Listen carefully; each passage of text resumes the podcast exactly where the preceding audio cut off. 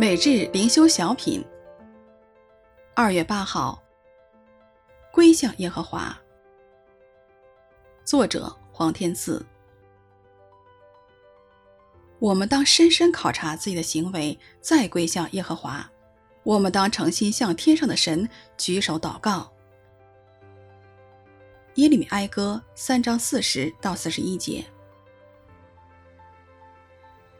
大多数的基督徒在遇到难处的时候会开口向神祷告，可是不见得有多少基督徒会反省自己在神面前的光景。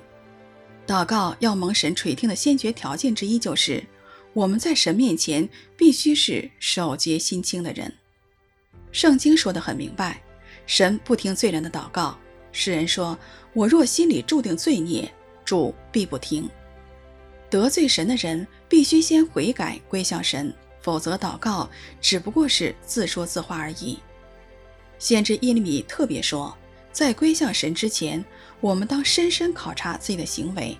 其实外在的行为，特别是那些不合神心意的行为，是人内心真实状况的反照。因此，耶利米先知真正的意思，不仅要人考察外在的行为而已，更要紧的是考察自己的内心。然后向神发自内心真正的悔改。第四十一节的希伯来原文说得很清楚，意思是向着天上的神举起我们的心和手。我们举起手向神祷告是比较容易的事，但更重要也是更难的事，是举起我们的手向神祷告。求神帮助我们做一个真正归向神的人。我们当深深考察自己的行为，再跪向耶和华。